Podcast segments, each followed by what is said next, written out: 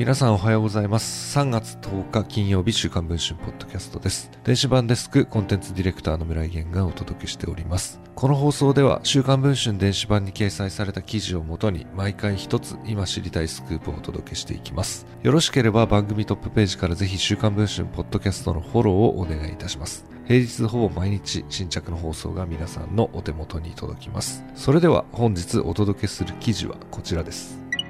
多くの歯科医師を輩出してきた私立鶴見大学の歯学部で現在付属病院の病院長を務める教員が授業中学生に向かって殺すぞと発言するなどアカデミックハラスメントが横行している疑いがあることが週刊文春の取材で分かりました。複数の学生が告発するとともに発言の動画を入手しています。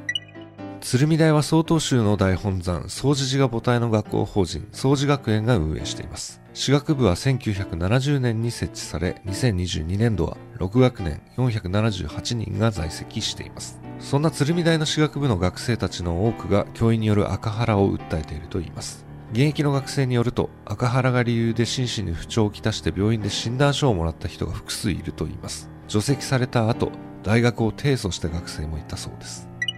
勝者鶴見大の赤原体質を象徴する動画を入手。映し出されているのは2021年6月の授業の一コマです。教壇に立っているのは同大歯学部附属病院で病院長を務める小川匠氏。遅れて教室に入ってきた学生にこう言い放ちました。静かにしろよお前。遅刻してきて殺すぞ。今年2月学生から小川病院長のこの発言について問いただされた大久保歯学部長はこのように釈明をしていました。もちろん私は小川先生に注意しましたよ。それで多分彼も猛省したと思う。だけれども、その局面においては、静かにしてくれ、静かにしてくれって言ってんのに、ぞろぞろ遅刻してきたんじゃないの。おい、ちゃんとしてくれよ、殺すぞって、そんな感じで言ったんだと思うよ。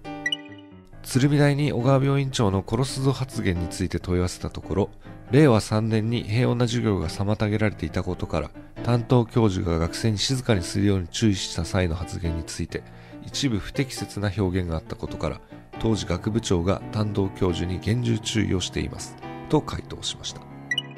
しかし鶴見大の問題はこれだけではありません。別の現役学生によると卒業を控えた今年度の6年生のうち半数が留年という異常事態が起きているといいます。こうした状況の中学生や保護者は大学側にある疑念を抱いています。意図的に卒業させない留年商法ではない。